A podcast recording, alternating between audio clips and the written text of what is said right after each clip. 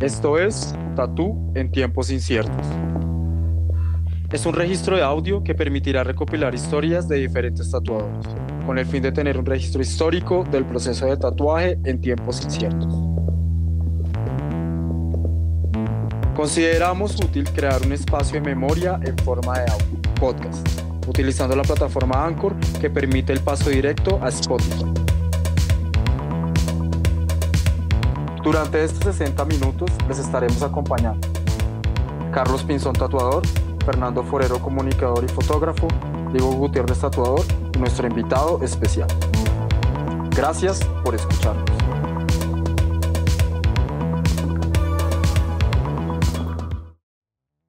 Hola a todos, estamos de nuevo en Tatú en tiempos inciertos con nuestro tercer capítulo.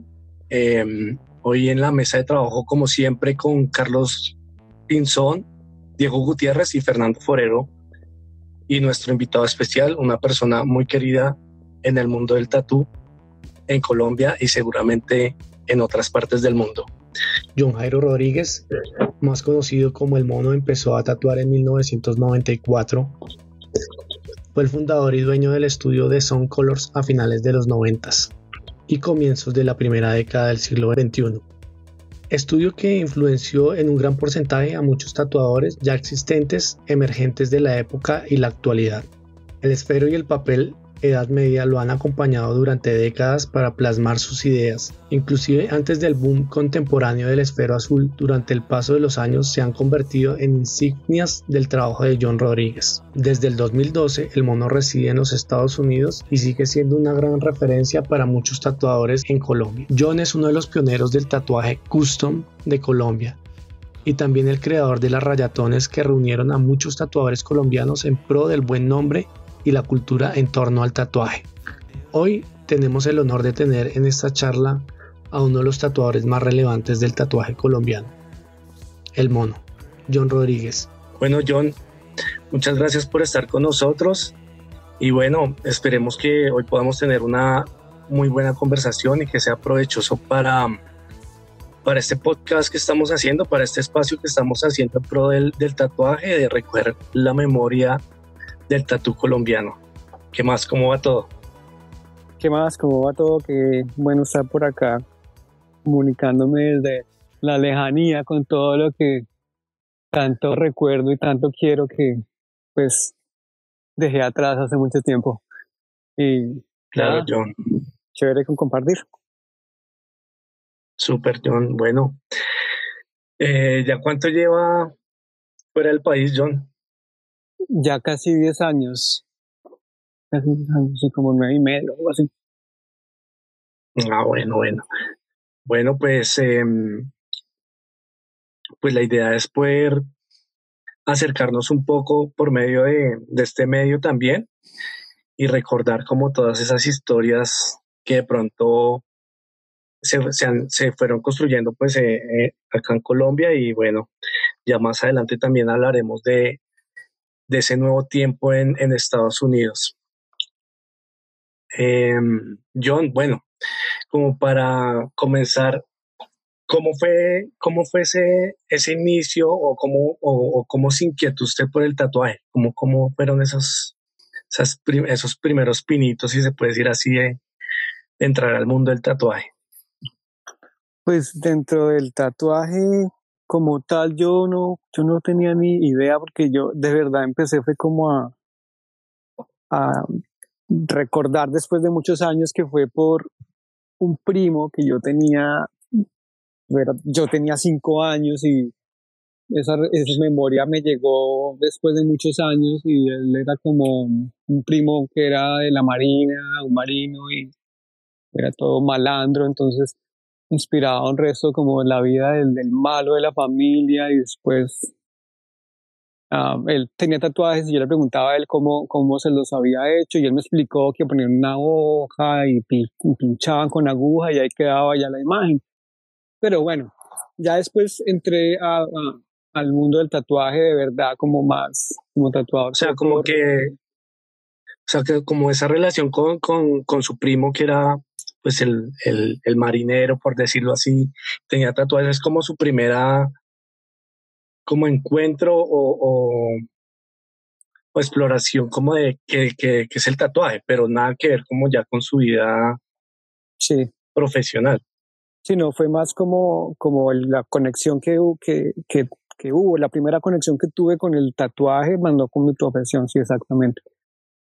y, y, después sí fue con, con, con, una, con un tatuaje que me hice con una exnovia, una chica primera novia que tuve, pues tenía yo como 18 años y nos quisimos tatuar en, en, en, una, en una tienda donde estaba una que se llamaba Sandy por la, por la cuarenta y pico. Sí. Y, ¿En galerías? Eso yo no sé si era galería. Ah, no, barrio era eso. era 45 como, como 21, como una cosa así. Como por esa, por esa panadería que es famosa, que, que era famosa. Sí, la Toledo, ya Sí, por ahí. Eh, bueno, eh, buenas noches, mono, saludarlo desde acá, desde Colombia. Y, y ya que usted se, se adentra como en el mundo del tatuaje por esa, esa historia que, que comienza a contar de, de que se va y se tatúa con, con, con esa novia, desde ahí o desde más adelante nos puede contar como una breve historia de cómo ha sido la, la evolución suya en el tatuaje, ya como con fechas y, y con y, y, pues con lugares donde, donde fue evolucionando su, su trabajo. Ok. Pues yo no tuve como un, un, un tutor o alguien que me, que me enseñara. Eso fue como en el 94 cuando empecé. Y entonces, pues me tocó aprender a mí solo, como sin nadie, porque en esa época nadie podía tener acceso a un, a un aprendiz. A, sí. pues, a ser aprendiz. O sea, no, o sea, en ese tiempo no se manejaba mucho eso del tema del aprendiz. Pues es que en el, en, en el, en el país tal vez habían 10 tatuadores. Claro, claro. sí. Como va uno a llegar a una, a una tienda donde y le dice, venga, todo bien. Eso es como estar. Y el man, y el man que tatuaba hasta ahora también estaba empezando de seguro. Pues cuando yo empecé, ya estaba Dani, que Dani era un, ya un tipo que llevaba varios años en esa época, Dani Tatú. Sí. Y estaba Sandy, que fue el que me tatuó a mí, y pues el tipo era como como un rockstar tatuador de verdad, así como de, de puras modelos y del 82 de la época, que era lo más cool, entonces pues era imposible. Sí, en, esa época se veía como mucho, había mucha, mucha fuerza la cultura del glam, ¿no? Y como que yo veía que eran como los que por ahí incursionaban como con estudios de tatuaje o bueno, cosas como híbridas y ahí estaba el tatuaje. Sí, sí. Sí, todo, o sea, de verdad el, el, el, círculo se volvió como mucho peluquería revuelta con tatuaje en esa época, era, era el estilo, ¿cuál es que se dice? Como muy glam. Exacto, sí. Sí, sí como que en, en, todo el mundo estaba normal. En esa época había peluquerías en Nueva York también que tenían tatuajes. Pero obviamente no era, o sea, no era normal en esa época, era la moda, pues. O sea, no era un fenómeno de solo Colombia, sino era en todo el mundo. Sí, sí, sí. Y eso pasaba en todos lados. Pero obviamente para los que estaban dentro de él, porque habían los dos mundos, como el mundo del tatu y el mundo de la moda que entraba, pero como nosotros hasta ahora empezábamos, pues llega la moda, no llega lo, lo verdadero. Claro, sí, sí, sí. Entonces para los que estaban como de pronto algunos que estarían de verdad, pues eran muy pocos, pues veían eso como cursi, como oh, peluquería, sí. tatuajes. Claro pero era, era lo que uno estaba acostumbrado a ver realmente en ese, en ese tiempo, ¿no? Sí, obvio. Mi, mi, mi primera tienda fue en una peluquería. ¿Cómo se llamaba? Uh, Colors. Colors. Eran cedritos. En una peluquería en Cedritos, en, en el centro comercial Cedritos. La peluquería era de unos familiares míos que me dejaron tatuar ahí. Ya. ¿Y ahí con quién tatuó? ¿Solo? Solo, solo.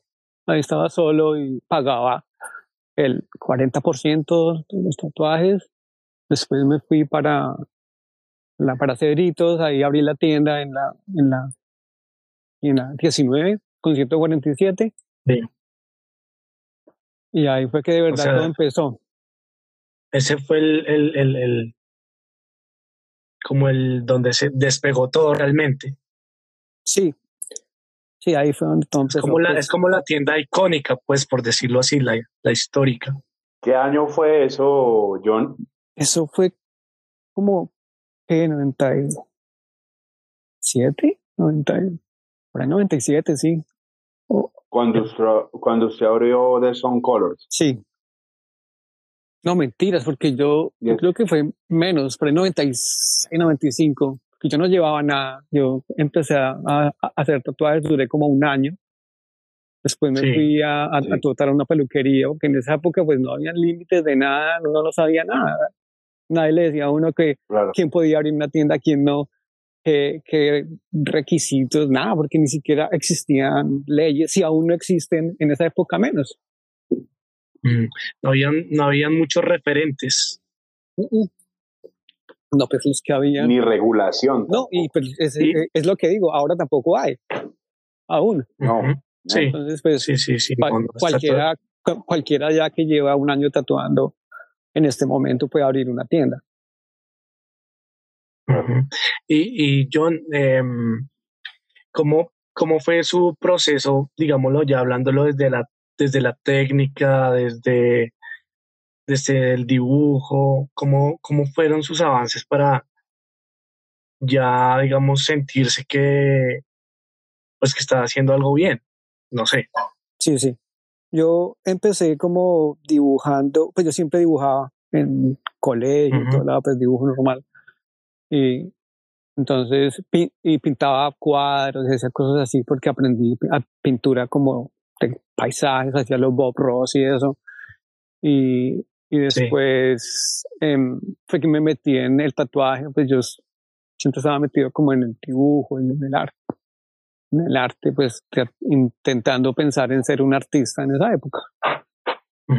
Y, y pues nada, como que después de haber empezado ya como a tatuar, después de todo eso, pues em, primero era solo, después empecé como, como a conocer gente que llegaba como a la tienda, conocí a, a César Figueroa después de siete años de estar metido en una cosa que no tenía ni idea, ni siquiera conocía gente que dibujara, ni siquiera conocía, no conocía nada, no conocía nada. Era simplemente conocía al, al vecino de enfrente de donde yo crecí y a unos amigos de Timoteo con los que marcaba tarjetas, que yo trabajé en Timoteo marcando tarjetas antes de ser tatuador. Claro, las, las famo- la famosa letra Timoteo. Sí, que siempre he tenido como esos, esos lazos, como, como ese lado femenino en mi vida, siempre. Romántico. Exacto, sí, eso.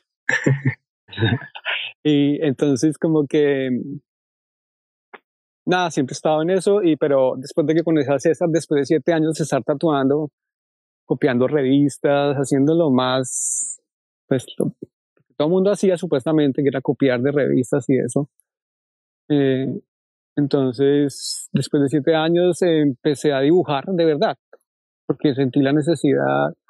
Un cliente llegó a mí queriendo así como una cosa de el extraño mundo de Jack.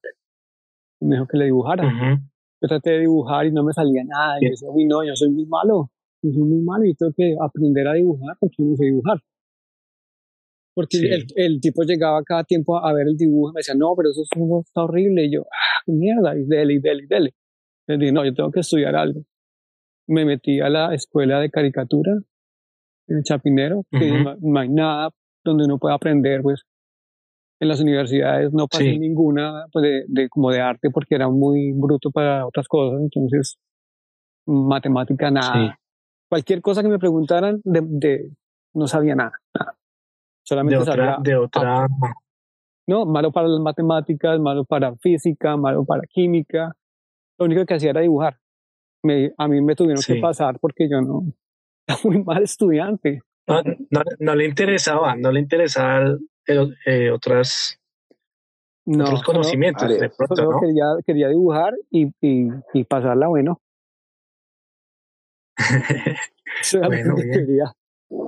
Así es. Y aún lo sigo haciendo, yo creo. Sí, pues sí, eso es, esa es la esencia de la vida, pues pasarla bien también, ¿no? Sí, ese es el secreto. Sí, hacer lo que uno le gusta. Sin miedo. En lo posible. Sin miedo, me meterse con todo. Y, claro. Y, de ahí, y, de ahí sigue con, con Son Colors. Y... Ah, bueno, ahí lo que, lo que va como técnicamente, eh, sí seguía ahí, pero yo seguía que el tatuaje, no, yo no era tatuador. Yo no era tatuador, yo, yo pensaba que podía hacer otra cosa en cualquier momento, duré siete años así, eso siempre lo tengo en mi mente, hasta que después aprendí a dibujar un poco y dije, ok, ahora sí voy a ser tatuador. Entonces empecé a viajar, me fui para Brasil, eh, nos fuimos con, con Edwin Perdomo, nos fuimos para, lo conocí en, en, en Cali, y pues yo siempre viajaba primero dentro como para ver quiénes hacían buenos tatuajes. El primero era como buscando así, conocí a, a César en una convención en Medellín. Después me fui a buscar al Pajo porque me parecía que tatuaba muy bacano, entonces me fui allá a conocerlo y a tatuar me tatué con Ezequiel porque era el mejor tatuador de Bogotá en esa época. Y Ezequiel era argentino, ¿no? Sí, el argentino que, que tatuó a todos, a todos los de HC. ¿Él, no tatuaba en, el, en el centro, en el centro comercial Los Cristales? Sí, sí, sí. El que todos conocen, el que todos conocieron. Sí, sí, sí. Y entonces, después de todo, conocí gente adentro para aprender más de técnica y todo. Ah, también Javier Rodríguez, que uff, cuando lo vi tatuando, ese tipo hacía también los biomecánicos que hacía Ezequiel, pero como ah, diferentes. Yo, uff, qué bueno. Lo conocí y me hice un tatuaje con él también. Javier es uno costeño, ¿cierto? Sí. Javier es, el, primo de César Figueroa. Son primos. Ya, sí. Ah, ok. Entonces, eh, bueno, después eh, me fui para Brasil. En Brasil conocí a TT. Y eso fue toda una historia ahí como conectada con el hardcore, porque en esa época pues, me, volví muy amigo de los hardcoreeros. Que por eso es que estamos aquí hablando, porque ustedes son parte de, de, esto. Y pues por Camilo Gazú, llegó a mi tienda y empezó a meter todo hacia la escena del hardcore. Entonces me fui para, para allá por unos amigos que me dijeron, vaya, vaya, que allá hay unos amigos que lo reciben. Paredes, un man de una banda también que ustedes saben quién es, me dijo que fuera para allá que había unos amigos. Él, él, se había tatuado con, o sea, con Tete y yo, guau, qué tatuaje tan brutal. Nunca había visto algo así. Entonces, me fui para allá y en el apartamento, la casualidad que que te vivía ahí, con una banda de allá muy famosa. Y nada, entonces tuve la experiencia, aprendí mucho, fui a una convención. Hoy me enfermé horrible porque me fui en un barco y estoy horrible. Ahí me muero en el barco. y, o sea, John se fue por tierra hasta Brasil, o sea, por Manaus, pues. Mm, Sí, para Brasil desde Leticia nos fuimos en barco. Hasta Leticia me fui en avión. Y de ahí nos, sí, no hay cómo llegar. nos fuimos en barco para, pues porque pensábamos que era breve, no, era, era muy larga, no íbamos a alcanzar a llegar a la convención, nos tocó gastar lo que teníamos en plata para llegar al aeropuerto y llegar allá sin un peso. O sea, lo que teníamos para devolvernos nos, nos, tocó gastarlo en los tiquetes para poder llegar a la convención y no sabíamos qué iba a pasar, si podíamos regresarnos o no. Y nos fuimos así. Y allá llegamos donde ellos. Y pues nada, la gente nos ayudó mucho, nos ayudó muchísimo. Después TT me dio plata por una cámara em, de video que yo tenía, porque yo le dije que, que, la, que la estaba vendiendo. Me dijo, listo, yo me la compro.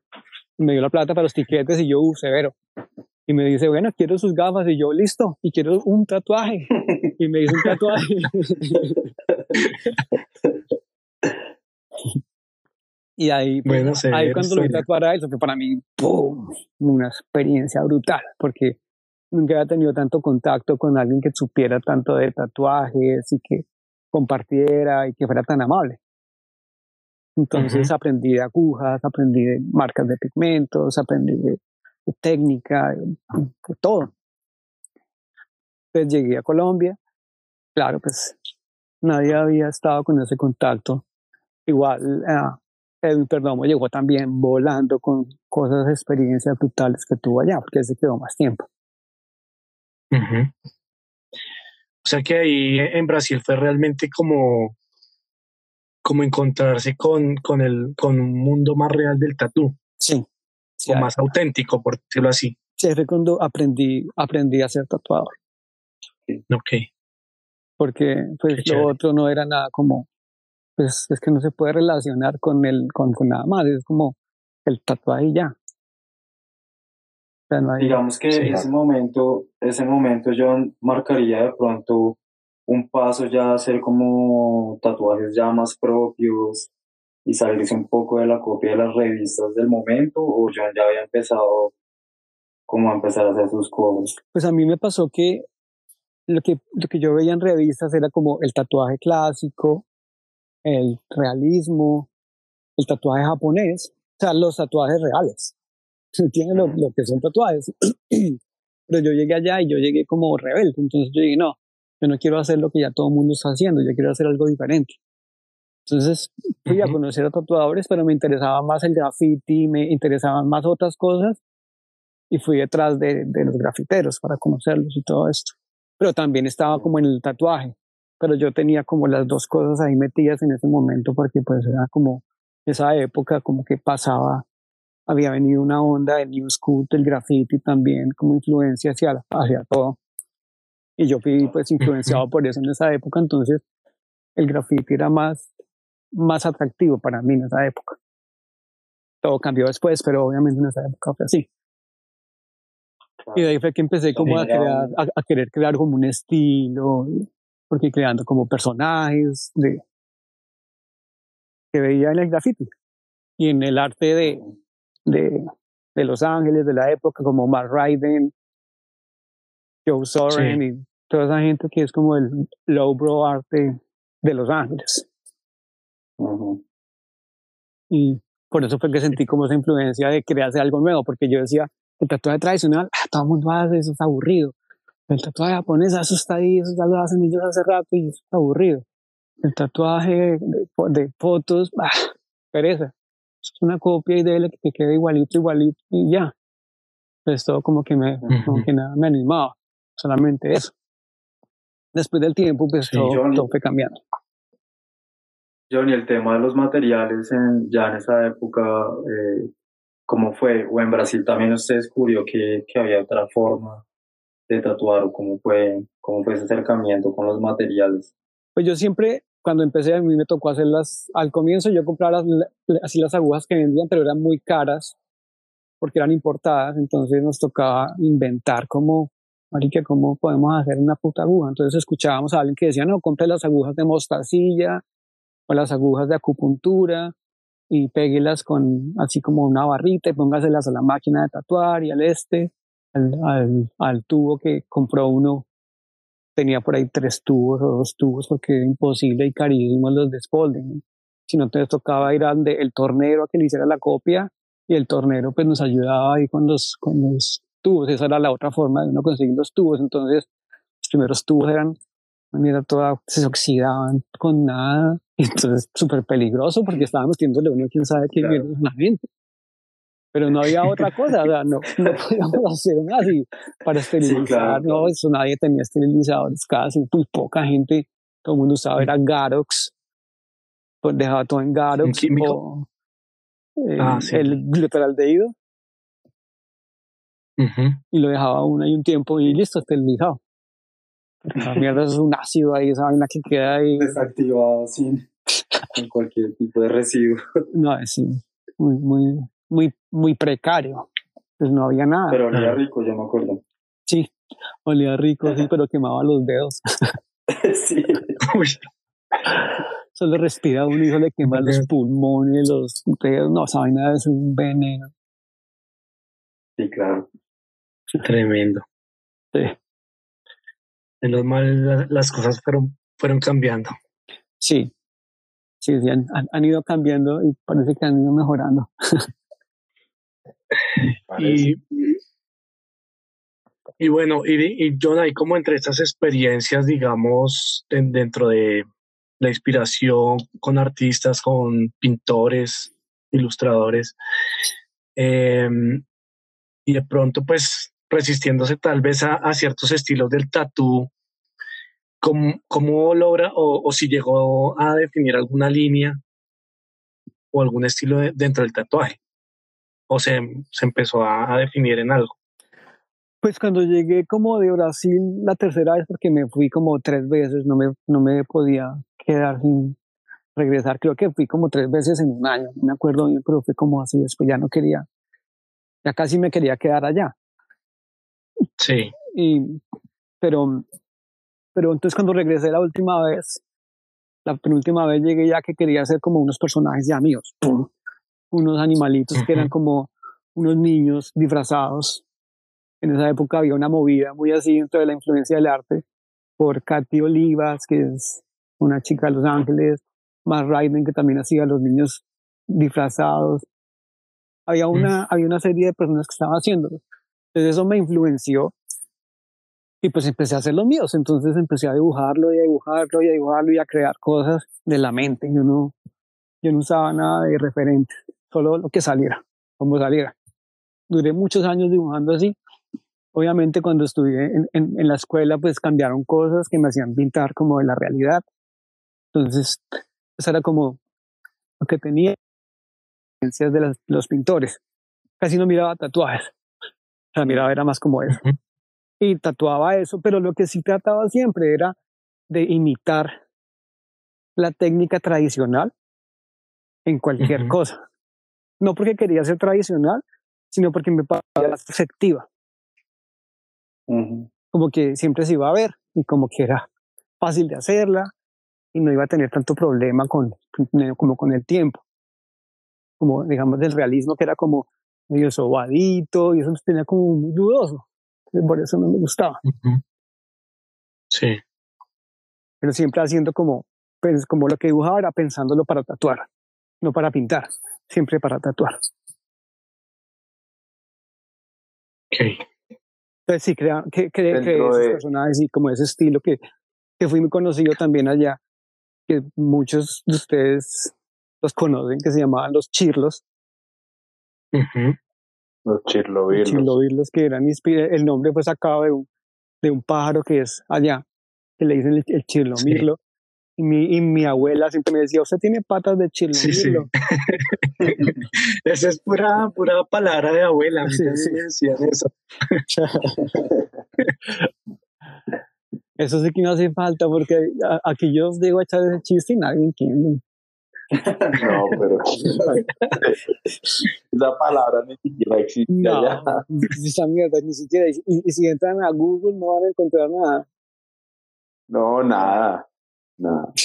Sí, es difícil. De pronto los dibujos que usted hacía en esa de pronto. de pronto. Sí, de pronto eso, es un concepto de un tatuador colombiano. Sí. Sí, total. Eh, bueno, John, y digamos dentro de toda esa búsqueda que, que usted tuvo y que sigue teniendo dentro del tatuaje, eh, ¿cuáles considera usted que son esos tatuadores referentes que, que, marcaron y que marcan al día de hoy su trabajo? Eh, pues es bien difícil porque, porque cada, cada tatuador que me influenció, yo creo que sí, sigue haciéndolo y los nuevos también. Entonces tengo una cantidad de gente aún que sigo admirando que es imposible como decir el que, como el recurrente. Pero, pero digamos dos o tres que usted diga, no, estos manes forjaron pilares importantes para mi trabajo y tres que al día de hoy, me, mejor dicho, me sorprenden. Uno fue como Guy Atkinson, que en esa época tenía un libro que se llamaba Reinventando el tatuaje. Yo obviamente aprendí mucho con el libro de Spalding, el primer libro de Spalding, que era como la técnica clásica. Yo creo que también por eso es que tatúo así. Eh, fue como el primer libro, pero entonces eh, Guy Atkinson hizo una, un, como un nuevo modelo y un nuevo estilo que me ayudó mucho como a salirme del, del, de la visión del, del tatuaje y, y, ver algo nuevo. Después, em, en cuanto a dibujo como tatuaje, fue Seth Wood, Este tatuador que es como, como que tiene un estilo medio tradicional, pero como japonés, americano, pero como que todo tiene metido ahí como en uno. Uno no sabe en realidad qué es, porque es, es muy como americano, pero muy único. Tiene chicas, tiene animales, tiene todo como lo natural, como un revuelto de todos estilos. Y, y Loose Lips es un tipo de Alemania que hace nuevo tradicional, que también me gusta mucho. Y pues las experiencias que he tenido viajando eh, y con el tradicional que me han como ido jalando más hacia el polo a tierra, hacia el tatuaje, porque si no estaría pues seguiría haciendo chirlos tal vez o no sé, como cosas más locas. Lo que pasó es que al, llegar acá como que el tradicional me, me jaló un poco a tierra. Sí. Y precisamente, digamos, cómo, cómo fue esa experiencia o, qué cambios han surgido en John al irse a Estados Unidos y en qué momento como tatuador lo ha colocado. pues, a ver, cuando me fui fue una experiencia muy, muy, muy dura, ¿no? No es como algo fácil que uno como que, oh, sí, qué chimba que estaba viviendo allá. Ahora sí puedo decir que chimba, pero en esa época yo no, yo me quería volver a, lo, a, la, a la semana, ya no quería estar acá.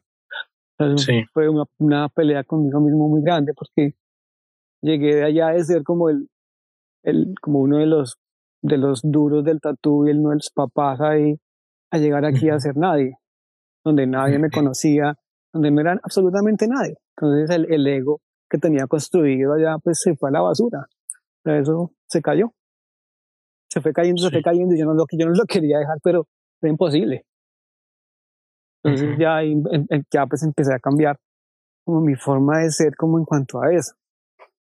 Sí. Como que podríamos decir que hubo como un proceso también como de reinvención también, como Sí, sí, obvio. yo, yo, yo creo que usted lo yo, yo, creo que usted lo pudo vivir cuando se fue para Brasil también. Claro. Porque eso es como romper todo lo que uno tenía ahí. Quitarse todo. No, pues como tratar de empezar como persona, como, como tatuador y como todo, porque no era solamente el tatuaje, sino era como persona. Todo. Sí. Pero. Sí, sí porque uno cuando. Y pues no está en su mundo. Estados Unidos, ¿no? Yo tengo entendido que John se fue para el, para el norte de Estados Unidos, ¿no? Sí, yo, yo llegué aquí primero. Hay menos latinos y eso, ¿no? Aquí es donde estoy viviendo ahorita. Aquí fue donde llegué primero, pero después me fui para. O sea, yo duré un año, ya no aguantaba. Entonces, Jody me dijo, yo y mi esposa me dijo que quería que nos fuéramos para la Florida, para cerca de Miami, que pues era cerca de acá y era cerca de Colombia. Entonces, me pareció que era como, como más equilibrado emocionalmente, porque era de verdad eso lo que más me estaba dando duro un choque cultural súper diferente. La, la falta de, de, la cultura, la falta de la familia, la falta de amigos, de, de los clientes que me adulaban, todo eso. Del lenguaje. De sol. De sol, porque yo llegué en invierno, yo me vine en invierno pensando que chimba, eso va a ser la nieve, Navidad, no, yo voy a pasarle una chimba. Puta, quería, me quería colgar de un árbol. Claro, encerrado todo el tiempo. Encerrado en un barrio lindo para mí, como porque las casas lindas, la nieve y todo. Pero yo le dije a mi mamá, así tengo una casa súper linda. No, es, lo que sentía era horrible. Claro. Claro. y sí, eso es. Además, lo, lo que usted dice, ¿no? Usted ve, sale de acá, mejor dicho, como el referente y llega ya casi que al medio del, de la nada. Sí, llega aquí y de verdad es en medio de la nada. Sea, eso es uno de los estados más alejados de todos. La ciudad más cercana no, es, no es en Estados Unidos, sino es en Monte, es en Canadá. Estamos, en Canadá. Porque estamos a hora y media de Canadá, pero de las ciudades hacia Nueva York estamos como a siete horas, seis horas. Entonces, es bien lejos. Estamos más cerca de las granjas de los canadienses que de otras cosas. Y bueno, John, ¿cómo, ¿cómo fue ese proceso de ir eh, consolidándose allá en Estados Unidos? Pues acá fue al, al, al comienzo, digamos, aquí en este pueblo, como que de verdad es como un, es una ciudad pequeñita. Eh, aquí al, al, comienzo fue como, no, baila. La gente era muy, hay muy poco nivel de, de, como en el tatuaje, los tatuadores aquí son muy mediocres. Hay mucha como, como que muy pocos son los que de verdad quieren hacer tatuaje. La mayoría están como, se quedaron en los ochentas. Haciendo cositas ahí. Sí, y como que las técnicas y nada como que les importa. Y los que medio son buenos se han ido. Entonces queda, es muy, claro. es muy como, es como que se resiste al cambio, pero es algo cultural también. Se resisten al cambio de todo. Siempre ha sido como lo último en muchas cosas, porque se resiste. Pero eso es bueno también, es muy local todo, como que no hay tanto negocio tan de cadena. Uh -huh. Uh -huh. Y, bueno, entonces fue difícil porque la gente no, no quería, así los tatuajes fueran 10 veces mejor, no querían tatuarse, sino con el tatuador que llevaban de muchos años por apoyar lo local. Entonces, claro. muy difícil. Nos fuimos para Miami. En Miami, pues el, el, sí. a, el apoyo latino fue muy bien, pero al comienzo no, porque yo llegué a una tienda era un poco como lejos y la relación con los latinos era muy, muy, era muy poca. Era un parche más americano, como el New School, era con un man que se llama Frank Lanatra, y es como, como de convenciones, fashion, como de tatu comercial. Uh -huh. Y igual yo quería aprender de, de, ese mundo, porque yo no sabía cómo era ese mundo. Entonces en, en, ahí también hay mucha técnica, mucha, mucha técnica. Esas personas que uno piensa que son como, como casi todos estamos desde el lado del de, tradicional. Entonces no podemos ver el otro lado, que es el comercial, o como el de el New School. Eso sigue. Es un mundo gigante uh -huh. que inclusive produce más plata que el otro, que es como más... Claro. Sí, porque uno no sabe, pero de verdad esa vaina se mueve gigante. Entonces sí. vi, vi, vi todo eso y yo, wow, pero pues no, no lo quería, puros trofeos y cosas, y yo no, eso no es lo que yo quiero, yo quiero es conocer de verdad el, el, el tatuaje. Entonces uh -huh. en, en Miami, eh, los amigos de una barbería empezaron como a, que no, que porque no hay una tienda. Yo no quería porque, ah, qué pereza. Después de tantos años otra tienda decía no. Y me seguían jodiendo que le haga, que le haga. Entonces la abrí y con ellos, ellos me pedían tatuajes tradicionales. Uh -huh. Empecé uh -huh. como a, a, probar un poco más, como a investigar un poco más. No tenía mucho contacto con gente que hiciera tradicional porque en, en Miami pues es puro realismo, black uh -huh. and gray. Sí. Muy, muy, hay, hay muy poco. Y, pero cuando ya viajé a Portland, ahí ya todo cambió. Cuando viajé, cuando nos fuimos de, de Miami para Portland a vivir. En Portland, Oregon, sí aprendí mucho porque fue una tienda de solo tradicionales. Sí. Y aprendí que, que no, que el arte a la final no, es, yo no sé, yo no creo en el arte, yo, yo no, no lo veía como, como, como algo que yo quería y encontré ese grupo de gente que estaba igual, como que todos decían, no, estamos haciendo este tatuaje, después la vaina con el arte, yo sí, ¿no? Entonces, que si quiere copiar, casi todos copian. Y yo, ¿cómo así? Pero si yo dibujo toda mi vida dibujado. No, siéntese ahí, pongan encima, copie, calque, calque que le quede bonito. Y así hacemos todos. No se complican. Y a cada uno pues le sale igual diferente, porque pues tampoco es la idea de copiarlo exacto, pero entre más exacto lo copien, a veces es mucho mejor. Entonces, los más duros son los que, más, los que mejor copian en el tradicional. O sea, que si ve la pintura y se parece muchísimo al original, le rinde más pleitesía. Mm. El que crea, porque el que crea, pues y ya ahí, es New School. Y ahí, John, digamos, ya que toca el tema, y, y pues eh, yo considero y creo que, que, que nosotros los tres que, que, estamos haciendo este programa consideramos que, que usted tiene un bagaje súper amplio de, de, viajes que ha tenido, de historias que también ha tenido en, en estudios y de gente que ha conocido. Eh, y toca el tema justo en este momento. ¿Usted considera que, que el tatuaje es un oficio o, o es arte?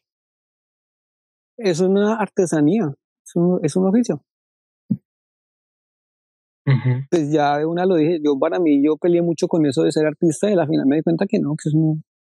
Pues después de ver mucha gente como haciendo las cosas, nadie busca ser artista, nadie busca estar en una galería, nadie quiere ser como el, el, el, el botero. Ah, solamente quieren tatuar. Y, y, y, qué chimba que van a una convención y ven a estos manes que tatúan chévere y ahí termina todo. No hay más. No hay más como, ah, es que voy a... Del otro lado, que sí pasa en, en, el lado de las otras convenciones, como de los que hacen New School y que hacen realismo, ya buscan más como ese lado de, de meterse como en el arte. Pero en el tatuaje no, en el tatuaje es, es artesanía. Si puedo hacer la misma culera 20 veces y cada vez me queda mejor, pues eso es lo que vale la pena. Entonces ya después de tanto tiempo yo me di cuenta fue de eso. Y ahora cuando me dicen, no, quiero un león, entonces miro el león que hice y lo que hago es repetirlo con unas cositas diferentes. O que quiero una, una mano con unas fresas. Voy a las manos que hice hace un tiempo y digo, ah, voy a hacerla como esta. Ya, todo. Es como que repite uno su propio dibujo basado en... Y sí, es artesanía. Pero bueno, digamos, eso también, eso también podría ser eh, también una, un, un, momento también como de madurez y de recopilar tanto trabajo, ¿no? Mm. Como que Sí, de creo. pronto ya John conoce y ya ha dibujado tantas manos que ya puede remitirse a lo que hizo antes y de pronto ya verlo de una manera un poco ya más concisa y más concreta también con la definición que, que es como, como lo que dice John, una artesanía y hacerlo muy bien, ¿no? Un, un Mm. oficio. Sí. Pero igual siempre iba a estar ahí como metido ese diablo de que, de que, que uno que ser como, como que sus trabajos sean brutales y toda esa vaina, que eso siempre está ahí, que es muy difícil como no tenerlo. Ujú, Para, por lo menos para, para mí. ujú. O sea, yo he peleado mucho Ujú. con eso, pero ah, esa vaina aparece otra vez y me la quito y vuelve y ya aparece. Una pereza. Es un, Sí. un- es un monstruo que está ahí. que no, que porque produce estrés y, y produce malestar y, y produce como que no me gusta nada y que, y que quiero crear uno y que quiero ser gigante. Y, que- ah, mierda. Sí, sí, sí, es un conflicto ahí siempre ese tema, ¿no? Ah, es horrible. Porque es apela, tam- a- apela, apela pues mucho a- al interior del ser humano y Mm, al tema de los egos y todo eso, entonces genera sus malestares. Sí. Sí, no, yo creo que aquí la... la- Además que, sigue, sigue. sigue John.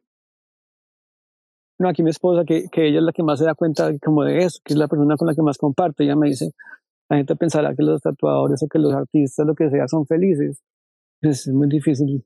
Eso, tiene, tenemos pocos días felices, de verdad, porque uno está siempre pensando en eso, en, en, en ser mejor, en hacer esta técnica mejor, en tratar de dibujar esto mejor, y eso no da, no da, no da tranquilidad. Ujú. Sí, como, como Y yo, yo iba a decir algo, que, que también como la, la, la educación que uno tiene y, y como esta parte de, de Occidente es como la competitividad, ¿no? Entonces Ujú. uno tiene como ese bicho ahí metido de, de- hasta con uno mismo, como usted dice, que, que uno termina un, un tatuaje y se siente un poco insatisfecho porque, porque siempre tiene como ese, ese pensamiento de hacerlo mejor y hacerlo mejor y, hacer, Sí, y por- así sucesivamente. porque así no- con cada porque así nos criaron y así nos enseñaron y así nos dijeron porque no podemos ser malos, porque no podemos cagarla, porque tenemos que ser los mejores. Sin Exacto. esa vaina pues nos jodió. Por ahí hay un filósofo actual que habla mucho de- del tema del auto, de autoexplotarse, ¿no? De uno s- generarse esos mismos estándares y, y a veces aparentemente es bueno uno como retarse, pero también se termina uno como, como presionándose y no disfrutando. Mm, Claro. sí, obvio. Obvio, porque uno quiere como quiero, quiero comprar un carro el que está último y me lo voy a comprar. Les pasa tanto estrés para llegar a eso y tanto pensamiento que no está disfrutando. Cuando llega, ya usted no lo disfruta porque usted de verdad no lo estaba disfrutando. Estaba llegando a ese momento y bueno, a, a la final no, no da nada. Realmente son nada. Sí, yo, pero entonces, digamos, usted en Estados Unidos tuvo que, como tal vez a, a, esos estilos que de pronto a veces como que le parecían aburridos, como que fue en Estados Unidos donde como que los, los retomó o los tomó como para también, digamos, em, reinventarse, como el japonés, el tradicional americano. Sí, pues cuando llegué. Porque yo, le, yo, le, empecé a ver, le empecé a ver como más trabajos como por, por esa línea, no queriendo decir que se enfocó en eso. Sí, sí. No, fue obvio, fue, fue, una, fue una época, digamos, cuando, cuando llegué aquí, en Miami, empecé a ver más tradicional porque me pedían más.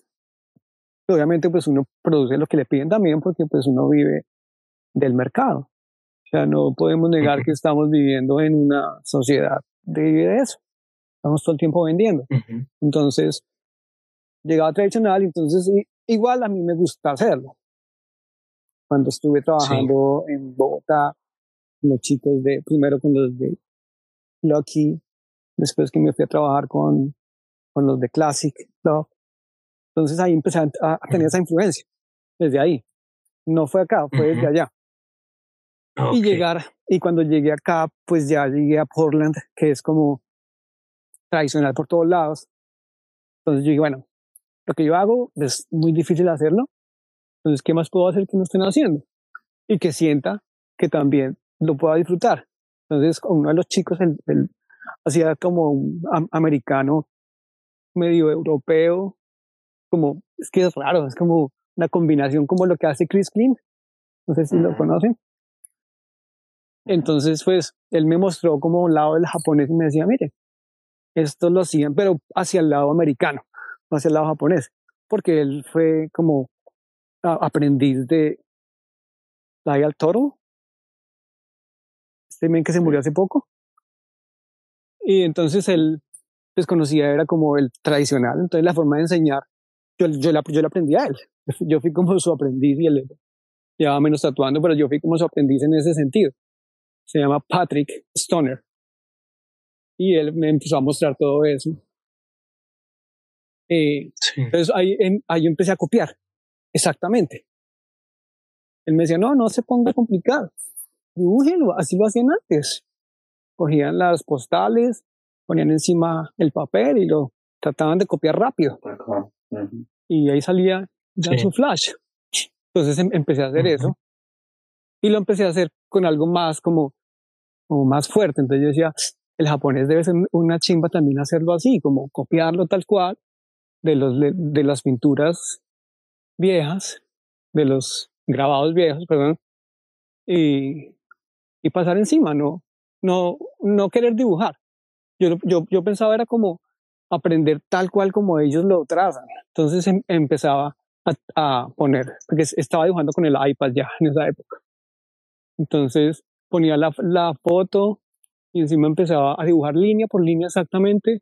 Después empecé a ponerle como un grosor a cada cosa y me tocó irle quitando, quitando, quitando, quitando hasta volverlo un diámetro de líneas del grosor de una aguja de 9 o de, de lo que quiera, de lo que sea más grueso o más delgado.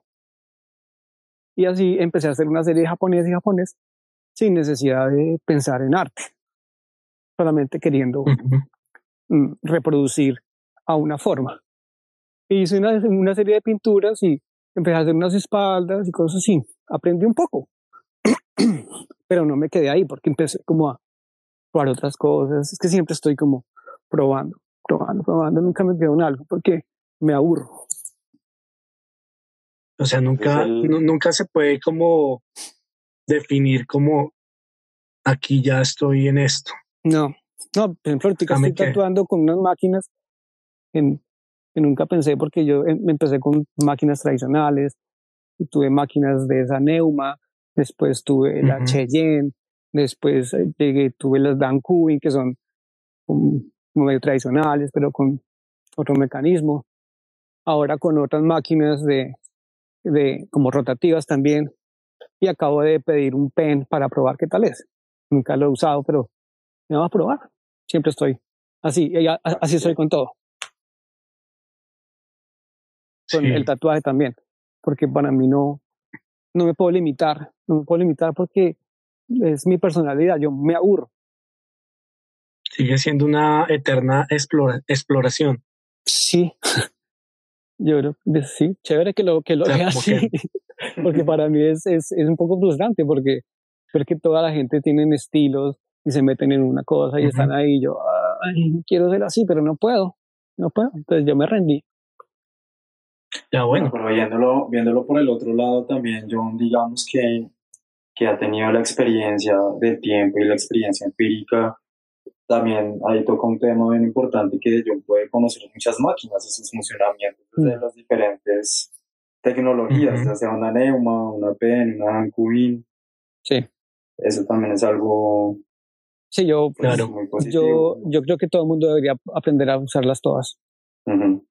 Todo el mundo, no solamente los que hacen los que hacen con máquinas de bobinas que no usen pens, pues tampoco, y los que usan pen que no usen bobinas, no.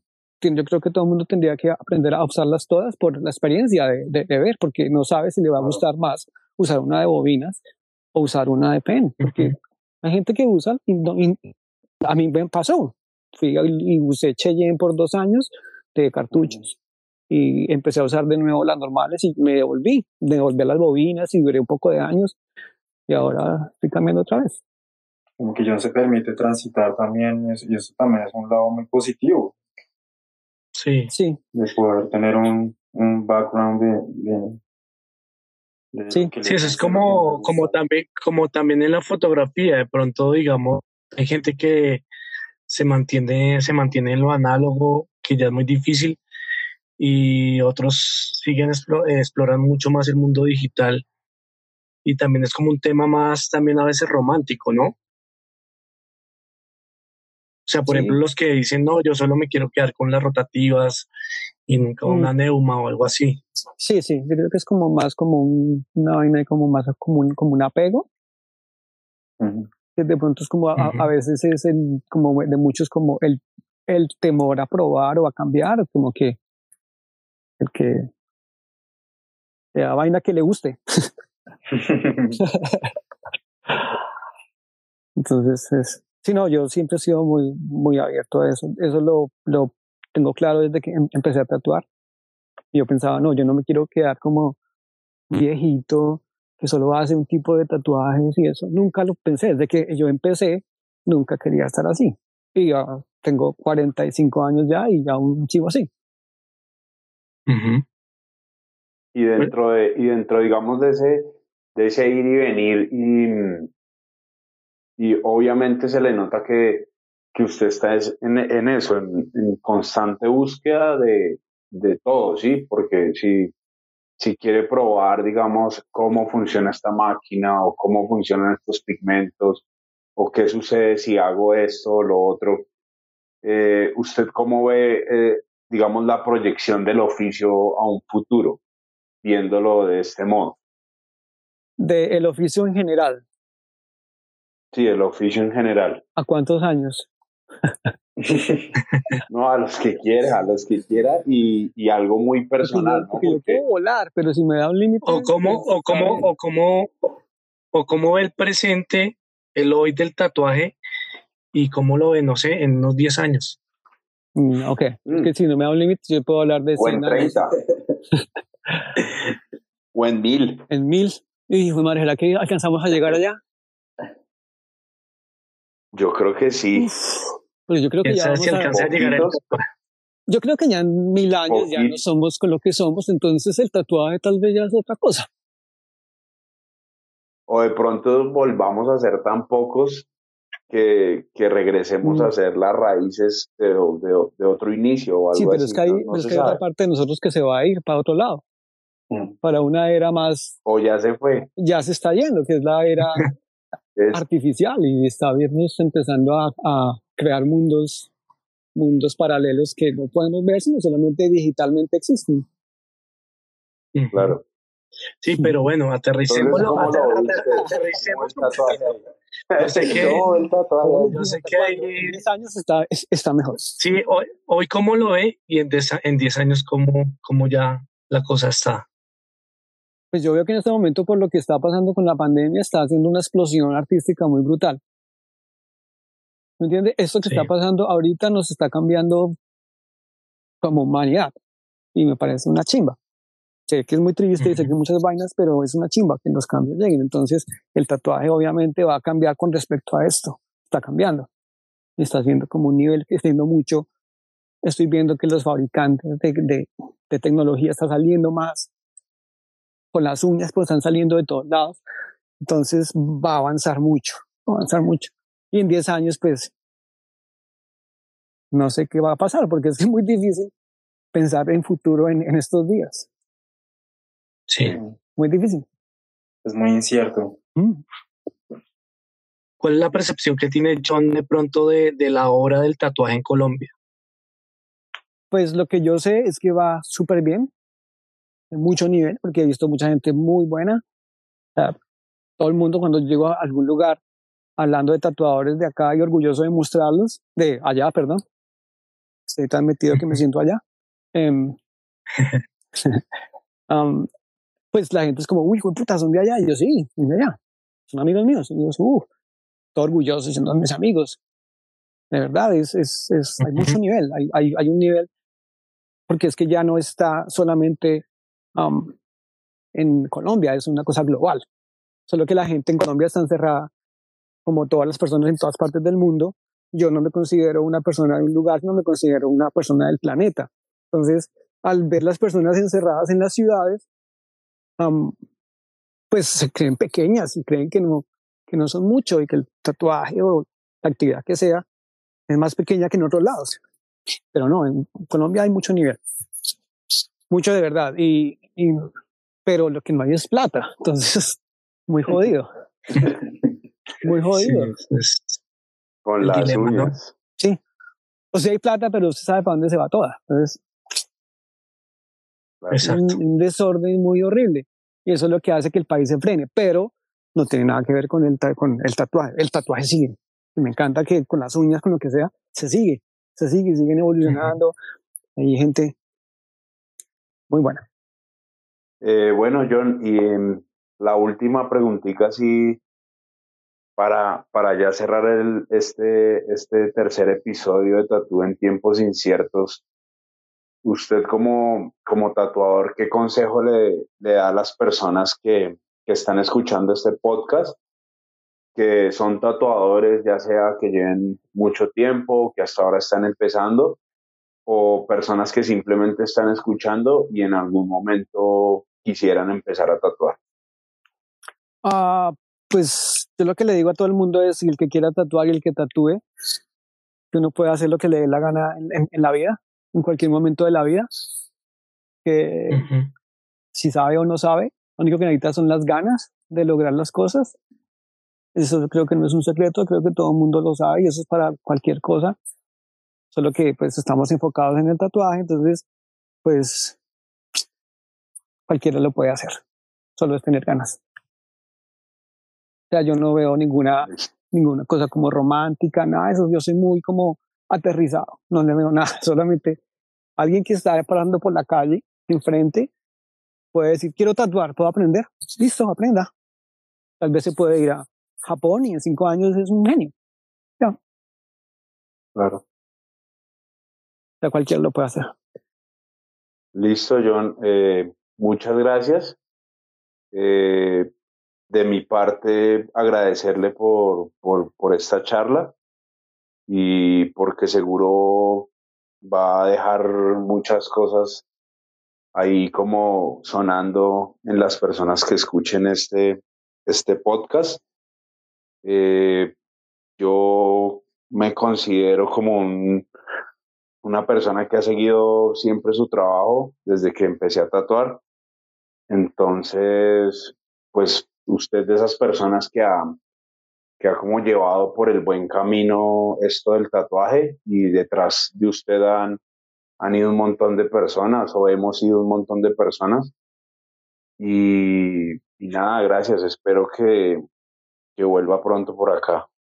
Muchas, muchas gracias por, pues, por la invitación y, y muy orgulloso de que me tengan acá porque ah, es bien duro estar lejos y, pensar que todos unos años fueron olvidados. Entonces me hace pensar que, que no, que valió la pena, que valió la pena y que hay gente que todavía me recuerda y obviamente todos están en mi, en, mi corazón y estoy en este momento llorando por dentro, pero pues,